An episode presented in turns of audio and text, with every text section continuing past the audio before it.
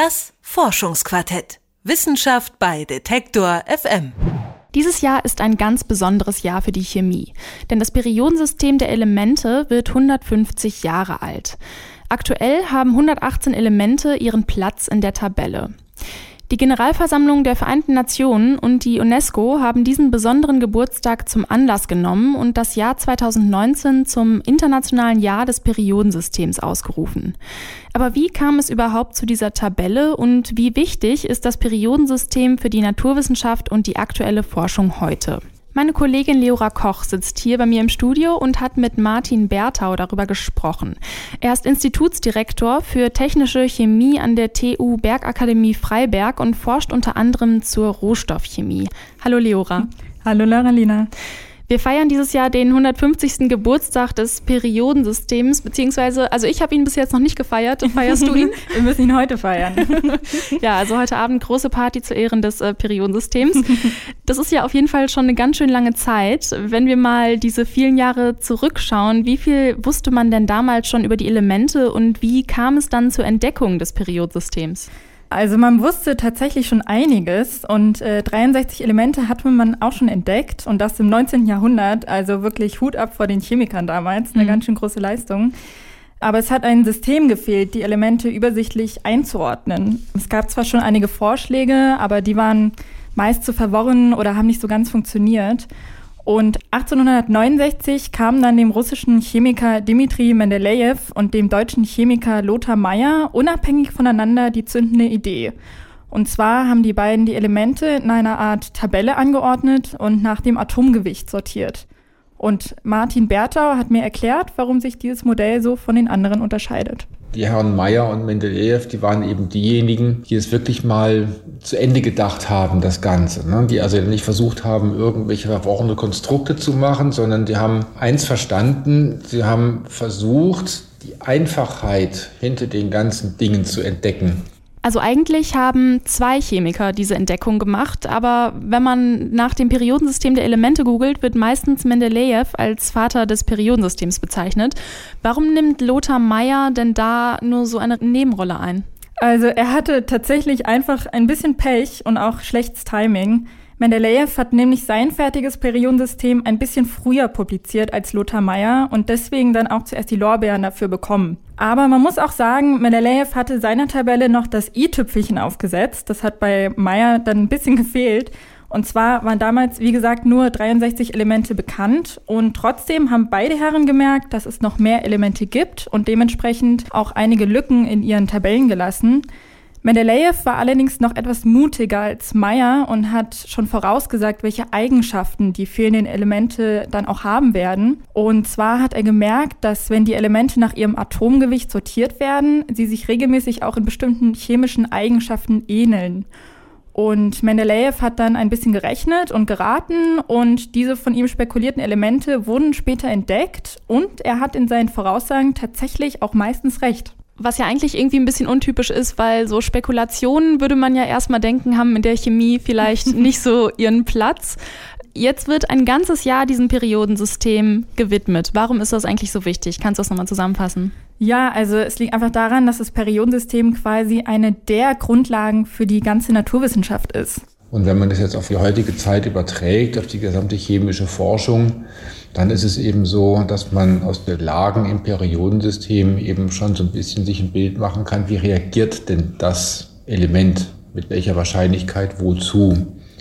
Und das ist etwas, was eines der ja, mittlerweile Grundprinzipien der Chemie ist. Es ist also praktisch ein Wegweiser nicht nur für die Chemie, sondern auch für die Physik oder Biologie. Und die Tabelle ordnet nicht nur die Elemente ordentlich ein, sondern durch dieses System können sich schon Voraussagen treffen lassen, wie sich ein bestimmtes Element verhält. Und das ist gerade für Experimente dann natürlich äußerst hilfreich. 63 Elemente waren es damals. Heute gibt es 118 Elemente im Periodensystem. Viele wurden in den letzten Jahrzehnten entdeckt oder synthetisiert, also hergestellt. Einige auch hier in Deutschland. Das merkt man dann an den schönen Namen, die die Elemente tragen. Zum Beispiel Hassium, der lateinische Name für Hessen, oder Darmstatium nach der Stadt Darmstadt.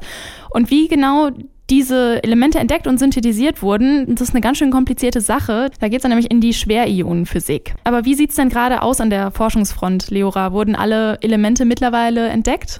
Also es wurden tatsächlich schon alle natürlichen Elemente entdeckt. Natürliche Elemente, der Name verrät es schon, kommen in ihrer Form auch natürlich auf der Erde vor, zum Beispiel Sauerstoff oder Eisen. Und dann gibt es noch die künstlichen Elemente, die synthetisiert man dann in einem aufwendigen Verfahren im Labor und da werden immer wieder neue Elemente entdeckt. Die siebte Periode im Periodensystem ist mittlerweile vollständig und jetzt, ja, jetzt geht es mit der achten Periode weiter. Ich denke nicht, dass es damit aufhört. Ne? Aber es wird sicherlich nicht einfacher werden, weil ich natürlich immer ähm, instabilere Bereiche vorstoße. Die Atomkerne werden immer größer und immer schwerer und neigen dann irgendwann zum Zerfallen. Und weil diese neu entdeckten Elemente immer instabiler werden, müssen auch neue Verfahren her, um die auch herstellen zu können. Und gerade gibt es nur vier Einrichtungen in der ganzen Welt, die dafür die nötigen Gerätschaften haben. Und zwar in den USA, Russland, Japan und hier in Deutschland. Werden diese künstlichen Elemente denn auch für irgendwas verwendet oder geschieht das nur aus Neugier, dass die entdeckt werden? Also so teils, teils. Einige kann man benutzen, aber nicht unbedingt zu einem guten Zweck, muss man dazu sagen. Denn alle künstlichen Elemente sind auch radioaktiv. Das Element Plutonium zum Beispiel ist ein wichtiger Bestandteil beim Bau einer Atombombe. Aber die ganz neu erforschten Elemente, die jetzt in den letzten Jahren auch dazugekommen sind, die kann man tatsächlich nicht verwenden. Die haben nämlich nur eine Lebensdauer von unter einer Sekunde oder sogar noch weniger. Aber trotzdem ist es wichtig, da weiter zu forschen. Die Radioaktivität als solches dient ja in vielen Ländern nach wie vor auch der Energieerzeugung. Ähm, also es hat dann mal auch durchaus sein Gutes, dass man eben auch mit den radioaktiven Elementen umgehen lernt. Ne? Immer neue Elemente werden entdeckt, aber schauen wir uns doch mal kurz an, was in der Welt der bestehenden Elemente so passiert. Da gibt es nämlich gerade ein Problem mit den Ressourcen. Dieses Jahr ist die Nachricht kursiert, dass 44 Elemente knapp geworden sind. Das hört sich erstmal ganz schön unheimlich an, weil Elemente, wir haben es ja gerade schon gesagt, sind die Grundbausteine, auf denen eigentlich alles basiert. Und wenn die dann nicht mehr da sind, ja, dann klingt das erstmal nach einem ziemlich großen Problem. Woran liegt denn diese Knappheit? Ja, also du hast recht, das hört sich wirklich ganz schön beunruhigend an, aber es wird sogar noch schlimmer, denn es sind de facto sogar alle Elemente bedroht. Also nicht nur die 44, sondern wirklich alle. Mhm. Das liegt daran, dass mit der wachsenden Weltbevölkerung auch die verfügbaren Ressourcen einfach immer knapper werden und der Konsum wird gleichzeitig immer größer. Und das Smartphone ist da ein ziemlich gutes Beispiel für, denn heutzutage kommt ja jeder Handyanbieter gefühlt mehrmals im Jahr mit einem neuen Handy raus und das hat dann eine noch bessere Kamera oder der Akku hält noch länger. Aber warum ist das dann für die Elemente so problematisch? Das große Problem ist, dass diese Handys einen riesigen Bedarf an Elementen haben. Denn in so einem Handy stecken nämlich 50 Metalle und Halbmetalle und die müssen erstmal in Form von Primärrohstoffen abgebaut werden. Das passiert natürlich nicht nur in Deutschland, sondern in der ganzen Welt. In Peru zum Beispiel wird Kupfer abgebaut und im Kongo das Element Tantal. Aber das oft unter sehr schlimmen Arbeitsbedingungen und je mehr abgebaut wird, desto weniger Rohstoffe sind natürlich dann auch vorhanden. Könnte man die vorhandenen Handys nicht einfach recyceln und damit auch die Elemente recyceln? Oder ist das irgendwie nur, äh, ja, klingt erstmal schön, aber ja, also es wäre wirklich der einfachste Weg, funktioniert aber gerade noch nicht so gut. Denn weil es sich wirtschaftlich nicht lohnt, werden zum Beispiel diese Sekundärrohstoffe einfach in alte Bergwerke gebracht und entsorgt. Und ja, die sind dann dem Wertstoffkreislauf entzogen und da kann man nichts mehr recyceln. Man braucht also ein Verfahren, das herkunftsunabhängig funktioniert, also gleichermaßen für die Primärrohstoffe und die Sekundärrohstoffe, um die einzelnen Elemente einfach wieder rauszufiltern. Und daran forscht auch Martin Berthau. Das ist eigentlich, wo man das Periodensystem, das war ja die Eingangsfrage, nutzen kann. Wie kann ich also die Eigenschaften der Elemente gezielt ausnutzen, um aus der Vielfalt äh, der 58 Elemente, die ich im Handy drin habe, ein lösbares Problem zu machen und all den Stoffstrom so zu gestalten, dass ich anschließend mein Töpfchen unten habe, da läuft das Indium rein, das Zinn rein, das Gold rein und alles andere auch in meine entsprechenden Töpfchen. Und dann mache ich die voll und führe die wieder zurück in den Wertstoffkreislauf. Das Periodensystem der Elemente wird dieses Jahr 150 Jahre alt und ist dabei nicht nur ein Ordnungssystem für die Elemente, sondern auch ein wichtiger Wegweiser für die Forschung. Meine Kollegin Leora Koch hat sich mit Martin Bertha unterhalten. Der ist Institutsdirektor für technische Chemie an der TU Bergakademie Freiberg. Und Leora fängt jetzt auch nochmal an zu studieren, nämlich Biochemie. Ähm, hast du jetzt durch dieses Forschungsquartett schon mal ein bisschen vorgelernt? Ja, voll, auf jeden Fall. Also am nächsten Montag geht's los. Und ich habe jetzt in den letzten Tagen wirklich so, so viel über das Periodensystem nochmal gelernt, mehr als im Chemieunterricht gefühlt früher. Und ja, deswegen soll es jetzt super losgehen. Ja, ich drücke dir die Daumen auf jeden Fall.